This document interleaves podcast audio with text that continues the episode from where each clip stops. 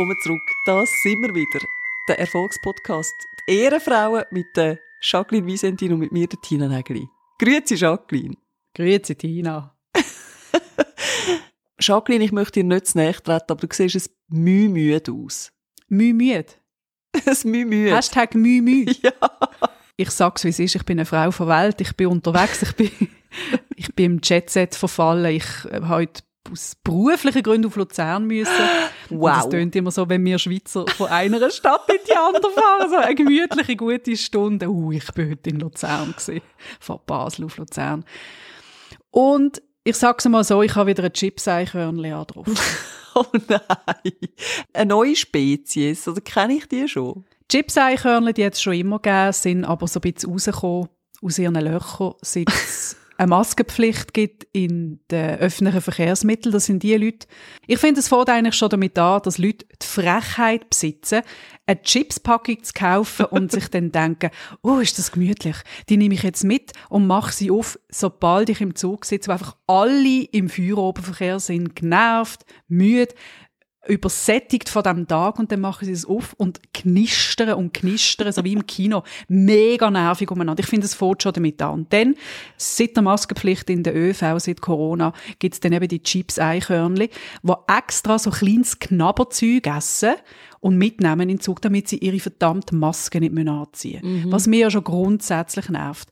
Und dann siehst du sie einfach irgendwie von Luzern nach Basel so ein kleines Chipsli nach dem anderen reinschieben, weil sie die Maske nicht anziehen wollen. Und ich heute wieder so jemanden neben mir gehabt. Und nur schon der Ton hat mich schon genervt. Einfach wegen dem Ton an sich oder aus dem gleichen Grund, wie es mich würde nerven, nämlich weil ich brutal Lust hätte auf die Chips. Das nächste Mal riss ich dieser Person das Päckchen aus und sagt, Tina braucht es dringender als du. Magst du dich noch an die wunderschönen Zeiten erinnern, wo es noch Ruhewege gegeben hat? Ich bin kürzlich in so einem gelandet und habe es nicht gemerkt. Und dann habe ich telefoniert. Und dann kommt von hinten ein sehr suffisantes Psst, Psst. Habe ganz lange gedacht, wer macht denn da so komisch? Was ist denn auch los? Da muss ja irgendwie, da muss jemand sehr laut sein, dass da irgendjemand immer Psst. Das ist irgendein Ventil in diesem Scheisszug ist wieder mal kaputt.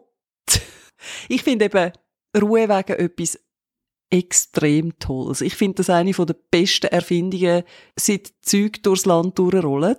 Ich finde das auch das Grösste und ich möchte eigentlich mein Leben nur in Ruhewegen verbringen. Mein Problem ist, ich kann einfach nicht weglosen. Wenn ich im Zug bin und irgendwie etwas möchte lesen und dann irgendwie Serena Z aus M ihrem Großmami erzählt, äh, was ihr Freund der Schorsch sowieso wieder angestellt hat, dass ich kann nicht weglosen, auch wenn es mich null interessiert, mit wem er und so weiter. Ich muss anhören. Ich finde, das ist so verschwendete Lebenszeit. Du, es gibt Leute, die lösen Streaming-Abos, um genau so Trash-TV zu konsumieren. Also ich habe jetzt einfach angefangen, wenn das passieren sollte, dann gebe ich einfach amigs gute Tipps. Da sage ich, ich will nicht gerne unterbrechen, Serein, aber ich würde so und so machen. Finde ich gut. Ja, das kommt super an und sie hören dann meistens auch sehr schnell auf telefonieren. Es gibt nur etwas, Jacqueline, was ich noch schlimmer finde als Chips-Eichhörnli. Die Leute, die im ÖV nicht mal mehr den Anstand haben, eine Alibi-Chips-Packung zu posten vorher, sondern einfach so oder so keine Maske anlegen. Mein Problem in so Situationen ist ja, ich kann meine Meinung dann nicht für mich behalten. Ich finde das irgendwie derart lächerlich mittlerweile, wenn sich Leute irgendwie äh, in einer spätpubertären Trotzphase wiederfinden im ÖV und partout die Maske nicht anlegen wollen. Ich meine, niemand von uns findet das richtig toll, oder? Es ist ja wirklich... Und wenn dann der Reto Hugentobler das Gefühl hat, er muss jetzt seine Maske wirklich nicht anlegen, weil er ist ja der Che Guevara von den Maskenverweigerer, dann kann ich nicht still sein, dann muss ich das gerade mitkommentieren. Ist letztens wieder passiert. Und ich will gar nicht die Person sein, die dann laut etwas sagt. Ich finde das eigentlich auch schlimm. Aber es regt mich so auf, ich muss auch etwas sagen.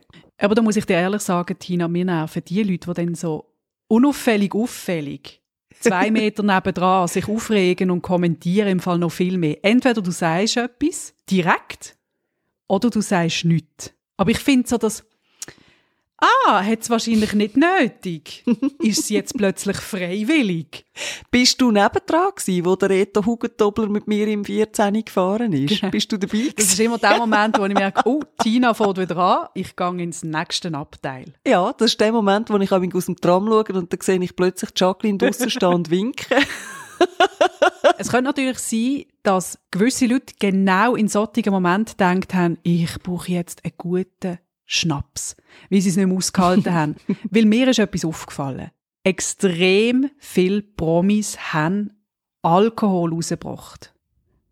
Der Ryan Reynolds, unser aller geliebter Deadpool, hat einen Gin rausgebracht. Dann hat jetzt Cameron Diaz einen Wein rausgebracht. The Rock hat Tequila rausgebracht. Immer wenn ich Instagram aufmache, sehe ich wieder irgendeine prominente Person, die wieder einen Wein rausgebracht hat oder sonst irgendwelchen Schnaps. Das muss sich unglaublich lohnen. Aha, und wie funktioniert denn das mit dem Alk? Je berühmter der Promi, desto mehr Promille. Hm. Und dann muss man sich ausweisen. Also man muss eigentlich den Mhm. Wikipedia-Eintrag zeigen und der IMDb. Mhm. Dann wird ausgerechnet, wie viel Promille das die Alkohol darf haben. Ja, voll. Weißt, ich finde es schon noch komisch. Für mich ist Hollywood einfach ein Pflaster mit einer Doppelmoral. Es gibt Orte, wo du nicht einmal darfst öffentlich Alkohol trinken. Und dann macht aber Cameron Diaz Werbung für Wein. Und du siehst irgendwie nur noch Posts und Stories. Schau mal, der geile Wein. Und es ist irgendwie Elfi am, am Morgen und sie trinkt feucht fröhlich mit einer Freundin. Und dann siehst du irgendwie den Ryan Reynolds mit seinem Gin. Und all die jungen Fans auf Instagram, die das sehen. Und ich finde das noch speziell. Also nicht, dass ich grundsätzlich etwas dagegen habe. Aber ich finde es speziell. Ja, ja, das ist es. Wenn du aus der Welt von der Kulinarik dir etwas könntest aussuchen etwas zu essen, etwas zu trinken, was wär, wo würdest du als Werbegesicht hinstehen? Dafür stehe ich mit meinem Namen, wie der Herr Hipp schon gesagt hat. Da hätte ich durchaus Ideen. Also, wieso als Ehrenfrauen nicht ein Bier rausgeben? Ich liebe ja Bier. Und das würde dann einfach Ehrenfrauen heißen. Und das wäre natürlich ein Weizenbier. Okay. Du, ich glaube, Bier ist recht beliebt in der Schweiz. Da könnten wir noch unser Publikum begeistern. Finde ich gut. Ich wäre für Kaugummi. Ah ja? Und der Kaugummi würde heissen Ehrenkauen. Ja. Weil Eistee ist ja schon abdeckt von den Rapper, Brattee und so Mhm. weiter. Aber Kaugummi. Und Schoki ist ja schon mit dem, mit dem Joko Winterscheid, die Jokolade, oder? Haben wir auch schon abgedeckt. Das wäre auch blöd, wenn wir jetzt da noch kämen mit, mit einer Schoki. Ja, aber Kaugummi, ich finde, da könnten wir uns positionieren. Ich wünschte mir ja, dass du als Erfolgspodcast-Produzentin deinen eigenen Alkohol würdest rausgeben. Und ich hätte auch schon eine Idee, wie der müsste heissen. Jacqueline Daniels. Ist ja klar. Die letzten paar Mal haben wir ja Fragen gestellt bekommen via Instagram. Und diesmal hätte ich mal wieder eine an dich. Gut, das fragst. Und zwar habe ich mir letztens überlegt, ob du eigentlich ab und zu ein Tagebuch schreibst oder nicht.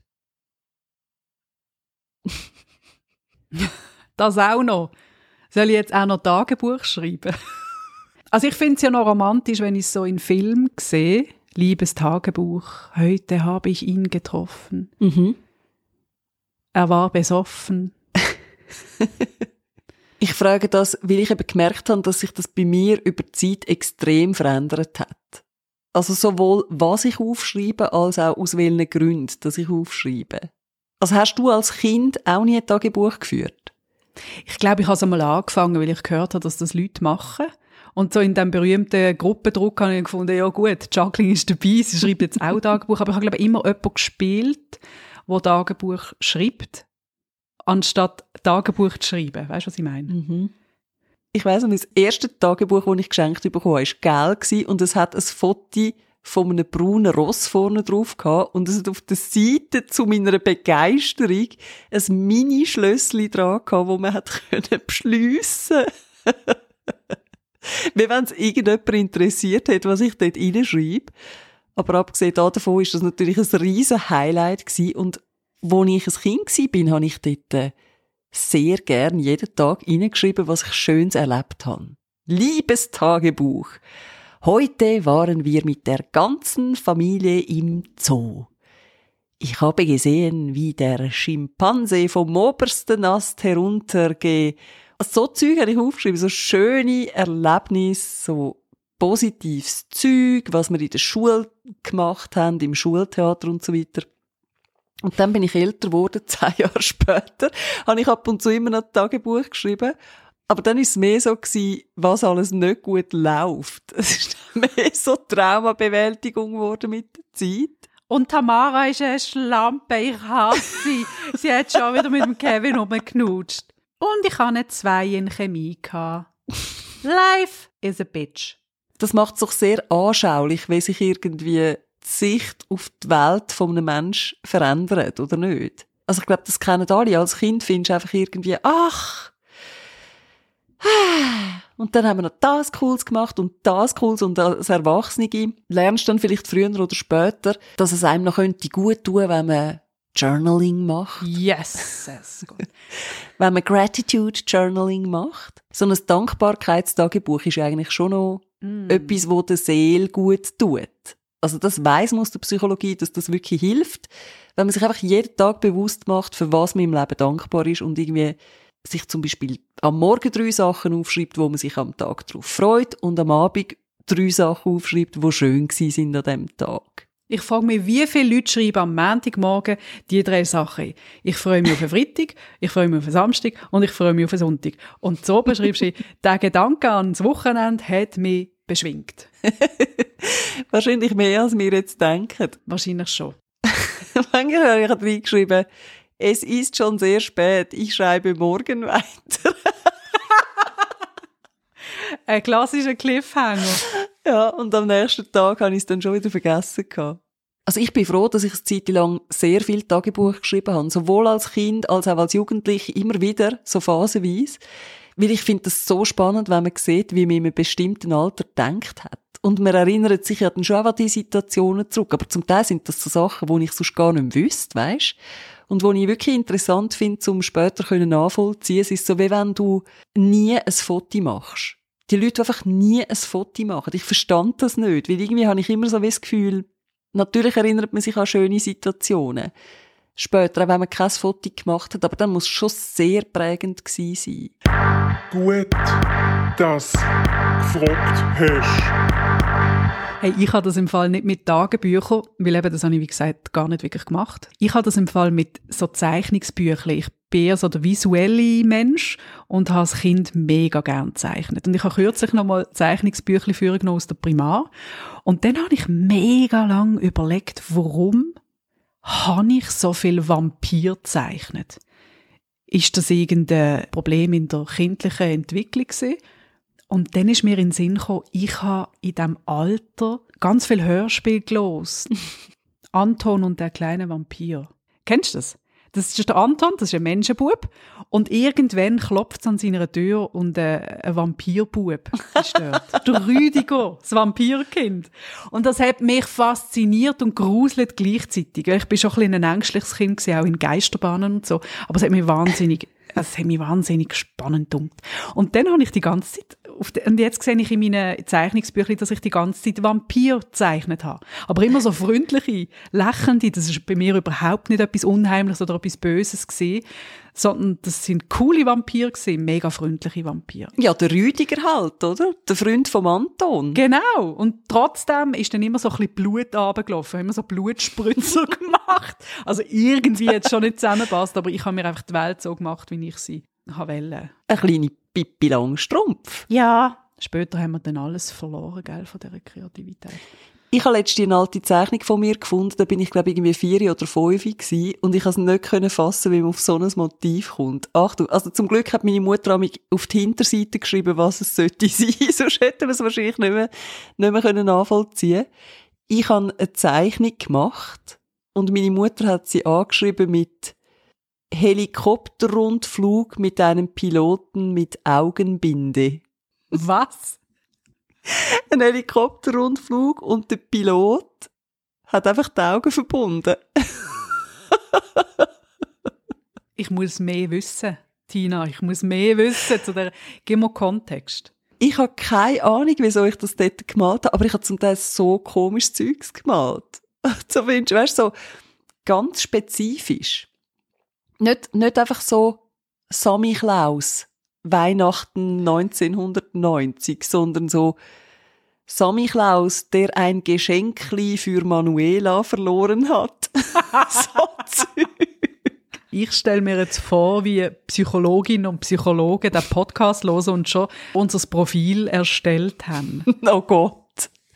Können ihr uns gerne gratis zuschicken. Zahlen wir nicht. Mhm, das hat mir übrigens letztens gerade so eine besagte Psychologin gesagt, dass sie eben sehr gern vor allem drum Podcasts hören, weil man einfach sehr viel über die Menschen hinter dem Podcast erfährt. Und ich habe auch gefunden, okay. Aber schlussendlich sind wir ja alles einfach Menschen. Und äh, ich bin sicher, es haben alle schon mal irgendwie einen Pilot mit Augenbinden auf einem Rundflug gezeichnet. Mit Vieri. Und wir alle sind eine Manuela gsi, wo der Santi Klaus einmal ein Geschenk verloren hat. Wir alle haben einmal Weihnachten gehabt, ohne genug Geschenke. Genau. Weihnachten in der Schweiz.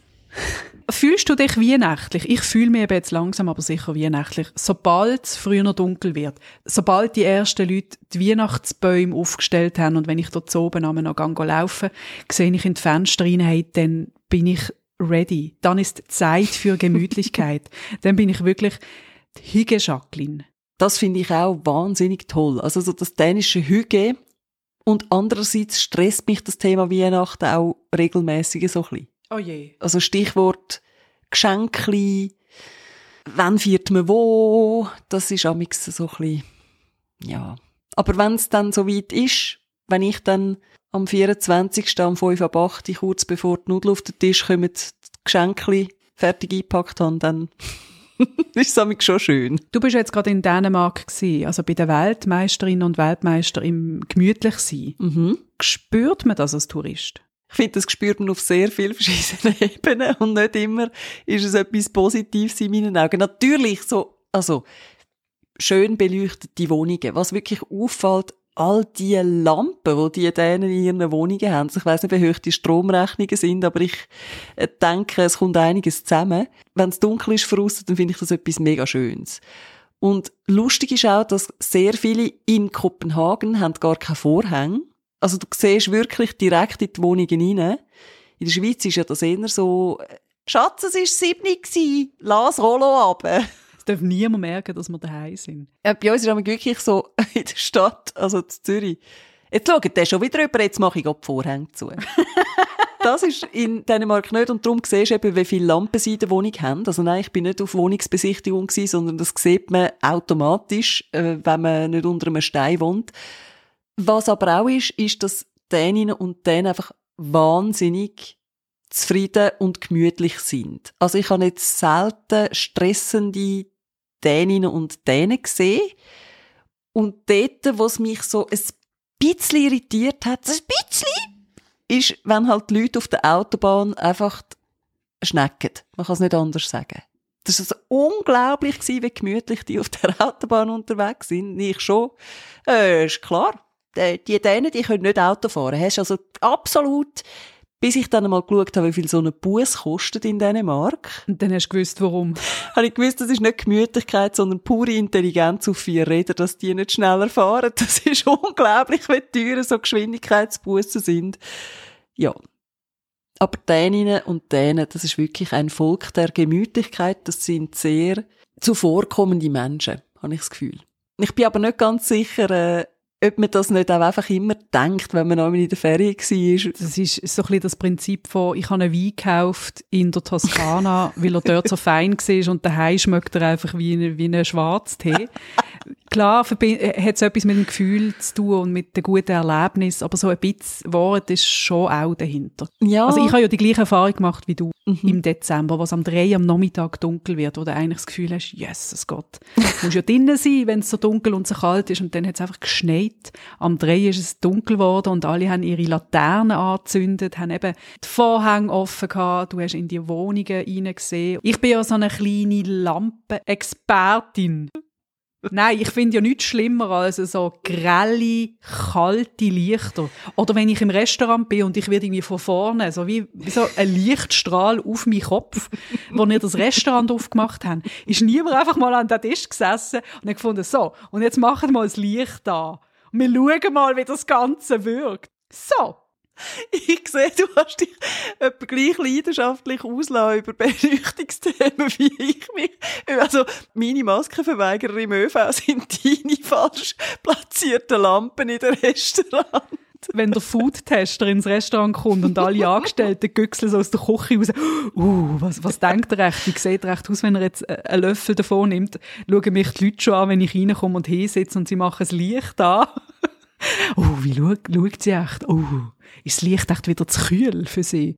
Wenn die wüssten, dass die einfach dir servieren können, was sie wollen. Hauptsache, sie stimmt das Licht. Gut möglich. es ist ja Zeit für Gemütlichkeit jetzt. Was bei mir wieder im, im Hause Visentin vorgenommen wird, ist ja das Adventsgewürz. Am liebsten trinke ich eine warme Schoki mit Zimt, Ingwer, Kardamom. Mm. Und das gibt dann so den Geruch, wo du einfach denkst, und wie geht es echt dem Santi Klaus ja. heute? Was hat der heute so erlebt? Das, was du mir das letzte Mal gemacht hast. Yes. Ja, das war sensationell. Ich liebe das auch. Das ist wirklich, das gibt instantanes Gefühl von Gemütlichkeit. Und mit der Jacqueline ihrem Adventsgewürz in der Nase verabschieden wir uns ganz gemütlich aus der heutigen Folge Ehrenfrauen. Also ich würde gerne ein kleines Versli aufsagen. Es ist inspiriert vom grossen Peach Weber. Weihnacht ist es bald. Es Weihnachtelt im Wald. Ich sehe ein kleines Männli, es hat am Zäpfli kalt. Ho, ho, ho.